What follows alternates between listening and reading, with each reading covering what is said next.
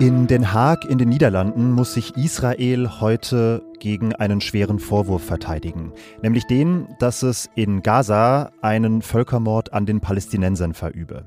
Wir sprechen gleich über diese Anklage und dann schauen wir nach Las Vegas. Da wird auf einer der wichtigsten Tech-Messen der Welt gerade dies und das vorgestellt, unter anderem ein Gerät, um in der U-Bahn Lachs zu garen. Das ist die gewohnt breite Themenvielfalt von Was jetzt an diesem Donnerstag, den 11. Januar. Ich bin Janis Karmesin und das hier sind die Kurzmeldungen. Ich bin Sophia Boddenberg. Guten Morgen. Bundeskanzler Olaf Scholz besucht heute Cottbus, wo ein neues Instandhaltungswerk für ICE-Züge den Betrieb aufnimmt. Eigentlich ist Scholz dort, um eine Rede über die Bedeutung des neuen Bahnwerks zu halten. Aber in Cottbus wollen heute auch die Bauern mit Traktorenzügen den Verkehr einschränken um gegen den geplanten Abbau von Steuervergünstigungen auf Agrardiesel zu demonstrieren. Der Bundeskanzler will sich nach Angaben eines Regierungssprechers mit dem brandenburgischen Landesbauernpräsidenten treffen, um die Position der Regierung noch einmal zu erläutern. Auch in Frankfurt am Main, Hannover und Karlsruhe wollen die Landwirte heute protestieren. Die Ampelkoalition hat die Vorstände der landwirtschaftlichen Verbände für kommenden Montag zu einem Gespräch eingeladen. Viele Krisen in Afrika werden in der internationalen Berichterstattung vernachlässigt. Zu diesem Schluss ist die Hilfsorganisation CARE gekommen, nachdem sie fünf Millionen Online-Artikel ausgewertet hat, die von Januar bis September 2023 erschienen sind. Die zehn größten Krisen, die dem Bericht zufolge von den Medien vernachlässigt werden, befinden sich demnach in Afrika. Der südafrikanische Staat Angola führt die Liste der sogenannten blinden Flecke an. Das Land leidet unter Dürren, Überschwemmungen und Hunger. Über sieben Millionen Menschen haben im vergangenen Jahr humanitäre Hilfe benötigt und nur etwa ein Drittel der Landbevölkerung hat Zugang zu sauberem Wasser. Redaktionsschluss für diesen Podcast ist 5 Uhr. Der Genozid, also der Völkermord, ist der schwerstmögliche Vorwurf im internationalen Völkerstrafrecht. Und der geistert seit Wochen vermehrt durch die Nachrichtensendungen und Talkshows als Vorwurf gegen Israel. The deliberate denial of medicine, fuel, food and water to the residents of Gaza is tantamount. Südafrikas Präsident Cyril Ramaphosa sagt hier zum Beispiel, der Zivilbevölkerung von Gaza mutwillig Medikamente, Treibstoff, Lebensmittel und Wasser zu verweigern, das sei gleichbedeutend mit einem Genozid. Deshalb hat Südafrika Israel jetzt am Internationalen Gerichtshof verklagt. Heute beginnen in Den Haag die Anhörungen und Martin Klingst beobachtet das Verfahren für uns. Hallo Martin. Hallo, guten Tag. Martin, was genau wird dieses Gericht denn untersuchen? Also es geht um den Vorwurf von Völkermord. Und das heißt, dass sozusagen eine Absicht bestehen muss, ein Volk ganz oder teilweise zu vernichten. Und Südafrika will ja zweierlei. Einmal eine Klage zur Verhütung und Bestrafung des Verbrechens des Völkermords und dann haben sie gleichzeitig ein Eilverfahren angestrengt auf Erlass einer einstweiligen Anordnung, dass äh, Israel die Kampfhandlungen einstellen muss zumindest äh, so weit einschränken muss, dass äh, die Bevölkerung geschützt wird und humanitäre Hilfe in großem Maßstab erfolgen kann. Das klingt für zwei Prozesstage, die jetzt angesetzt sind heute und morgen, aber nach einem sehr straffen Programm, oder? Ja, es geht ja erstmal um den Eilantrag. Ob tatsächlich Völkermord am Ende vorliegt, wird ein Gegenstand weiterer Verhandlungen sein.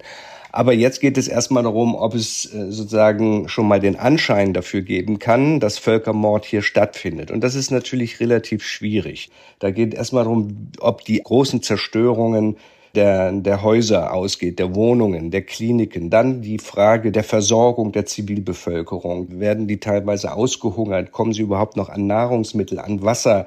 Dann ist die Frage der Vertreibung. Also finden sie überhaupt noch in Gaza einen sicheren Ort? All diese Dinge müssen so zusammengetragen werden.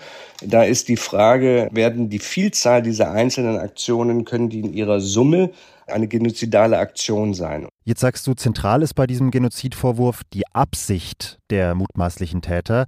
Wie lässt sich sowas denn beweisen? Also es gibt sozusagen zwei Möglichkeiten. Einmal ist es die Vielzahl von Aktionen. Kann man daraus eine genozidale Absicht ablesen, also aus der Vielzahl der Aktionen. Dann kommt es eben aber auch auf die Äußerungen. Was haben einzelne Regierungsmitglieder gesagt? Es gab ja einige wirklich problematische Äußerungen von äh, rechtsgerichteten Regierungsmitgliedern, in denen sie also zum Beispiel auch die Ausmerzung von Gaza verlangt haben, indem sie auch gesagt haben, also eigentlich sind alle dran schuld, es gibt keinen Unschuldigen in Gaza. Äußerungen, die schon eine gewisse genozidale Absicht nahelegen, aber die Frage ist, ist das der Regierung und den Aktionen zurechenbar oder sind das nur sozusagen extreme Äußerungen einzelner Mitglieder, die aber nicht die Aktionen für sich legitimieren? Mhm. Das ist jetzt noch völlig hypothetisch, die Frage, aber wenn Israel verurteilt werden sollte, welche Folgen hätte das denn? Ja, also die Verurteilung ist wirklich hypothetisch. Ich sehe da keinen besonders großen Erfolg, weil diese Absicht ist relativ schwer nachzuweisen. Falls es zu einer Verurteilung kommen würde, hätte das sozusagen im Ansehen Israels fatale Auswirkungen, wenn also ein demokratischer Staat wie Israel äh, des Genozids bezichtigt wird. Äh, die Frage ist dann aber, was, welche Konsequenzen hat das? Und der internationale Gerichtshof hat ja keine Polizei, die das also irgendwie durchsetzen können. Also insofern wird sich Israel da wahrscheinlich nicht groß dran halten. Ja, aber es würde ja sicherlich dazu führen, dass die westlichen Partner Israel dazu aufrufen, sich weiter zu mäßigen. Martin, danke für die Einschätzung. Ich danke auch. Und sonst so? Mit dem Attribut historisch soll man ja eher sparsam umgehen, aber This is history in the making. In Südkorea wird gerade Geschichte gemacht. Das sagt zumindest Jonga Chae, die Geschäftsführerin des südkoreanischen Ablegers von Humane Society International, einer Tierschutzorganisation. We reached a tipping point. Sie spricht von einem Wendepunkt in der Geschichte ihres Landes und meint damit ein neues Gesetz, das Südkoreas Parlament in dieser Woche verabschiedet hat.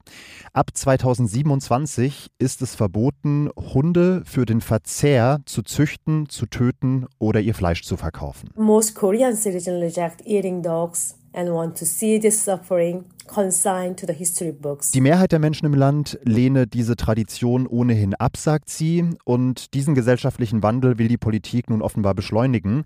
Wer das Gesetz bricht, muss für bis zu drei Jahre ins Gefängnis oder umgerechnet 20.000 Euro Strafe zahlen. Auf der Consumer Electronic Show in Las Vegas standen in prähistorischen Zeiten die ersten CD-Player, Videorekorder, ganz frühe Radios, bevor sie dann in den Wohnzimmern gelandet sind und dann auch schnell wieder verschwanden. Heute nennt sich diese Messe ganz modern CES, ist auch heute noch so eine Art Fenster in die Zukunft, könnte man sagen. Und durch dieses Fenster schaut momentan mein Kollege Henrik Oerding vor Ort in Las Vegas. Das behauptet er zumindest. Könnte auch sein, dass er sein Weihnachtsgeld beim Roulette verzockt. Henrik überzeugt mich vom Gegenteil. Ja, äh, ich, also man kommt hier nicht an den Casinos vorbei, so ist es auf jeden Fall. Ähm, aber ich habe es bisher geschafft, weil ich viele Termine habe und gar keine Zeit habe zum Spielen. Ohne jetzt zu tief im Thema zu stecken, wage ich mal die steile Fernprognose, dass auch auf der CES dieses Jahr künstliche Intelligenz im Mittelpunkt von allem steht, oder? Ja, das ist auf jeden Fall so. Zum Beispiel Samsung, die haben als Messemotto für sich ausgerufen AI for All. Die wollen KI in alle ihre Produkte bringen zum Beispiel in einen neuen Kühlschrank, der weiß, was in ihm drin ist, das macht er mit Kameras und dann kann er dir sagen, für welche Rezepte du noch genug äh, Zutaten da drin hast. Der Beauty-Konzern L'Oreal, der will einen Chatbot rausbringen, der dein Gesicht analysiert und dir dann sagen kann, ähm, welche Produkte du äh, benutzen könntest, um noch schöner auszusehen. Und äh, auch bei Autos ist KI ein großes Thema. Äh, Volkswagen, die wollen tatsächlich ChatGPT in ihre Autos bringen, jetzt schon ab diesem Jahr. Hm. Das klingt jetzt aber VW, L'Oreal, Samsung so, als würden die großen Konzerne dieses Thema auch dominieren. Das ist schon auch so. Also die machen das alle. Allerdings äh, gibt es hier auch ganz viele kleine Startups. Also über 1000 Startups stellen hier aus. Besonders begeistert hat mich zum Beispiel ein niederländisches Startup, die heißen Wisp. Die bringen eine App raus, die Menschen ihre Stimme zurückgeben soll, wenn sie die verloren haben, zum Beispiel durch Kehlkopfkrebs oder andere Krankheiten. Das funktioniert dann so, die Menschen laden da ein altes Stimmbeispiel hoch. Das trainiert die KI Und dann müssen sie nur noch so gut sie es eben können in das Handymikrofon sprechen und die KI macht dann daraus ihre alte Stimme, mit der sie dann telefonieren, Sprachnachrichten schicken können und so weiter. Das habe ich mir angeschaut und angehört und das klappt und das finde ich doch ziemlich cool. Also Barrierefreiheit durch künstliche Intelligenz quasi, kann man das so zusammenfassen? Ist das so ein allgemeiner Trend? Ja, auf jeden Fall. Also Barrierefreiheit ist hier ein ganz großes Thema. Cool fand ich zum Beispiel ein Handschuh, der ein Handstabilisierer ist. Gyro Glove heißt das. Der lässt Leute, die stark zittern, wieder halbwegs normal schreiben. Und ich habe zum Beispiel eine Laufhilfe ausprobiert. Wim heißt die. Da schneidest du dir so einen Gürtel rum. Dann kommen so Stangen vor deine Oberschenkel und dann kommen nochmal Bänder um deine Knie. Und dann kannst du wesentlich schneller laufen. Also die unterstützt dich so mit Motoren beim Laufen. Und ich muss sagen, jetzt hier auf der Messe bei den ganzen Kilometern, die ich hier so täglich mache, da ähm, hätte ich es eigentlich ganz gern anbehalten. Das kann ich mir vorstellen. Noch ganz kurz zum Schluss. Was war das verrückteste Gadget, das du gesehen hast? Gibt ja wahrscheinlich eine ganze Menge. Ja, äh, sehr viel sogar. Und es ist schwierig, mich dafür eins zu entscheiden. Aber wenn ich mich vielleicht für eins entscheiden sollte, dann würde ich sagen, es ist ein Produkt von einer japanischen Firma, nämlich eine Umhängetasche mit dem Namen Will Cook. Die sieht aus wie eine relativ normale Umhängetasche. Das Besondere ist aber, die wird innen warm. Und zwar, die wird richtig heiß. So heiß, dass du darin Essen garen kannst, während du die Tasche trägst. Also Janis, wenn du künftig zur äh, Arbeit Arbeit fährst und in der U-Bahn sitzt, dann kannst du dir da schon mal deinen Lachs braten für mittags. Ich glaube, ich verzichte. Aber vielen, vielen Dank für die Eindrücke aus Las Vegas, Henrik. Gerne. Und dann bleibt mir nur noch ein Aufruf. Schicken Sie uns gerne weiterhin Ihre Fragen zu Agrarpolitik und zur Zukunft der Landwirtschaft an wasjetzt.zeit.de. Wir versuchen sie dann in der Spezialfolge am Samstag zu beantworten. Schönen Tag, ciao und bis bald. Am besten ist ja, du packst deinen Lachs in deine Tasche, schläfst in der U-Bahn und dann kommst du sozusagen ausgeruht und ähm, mit Essen auf der Arbeit an.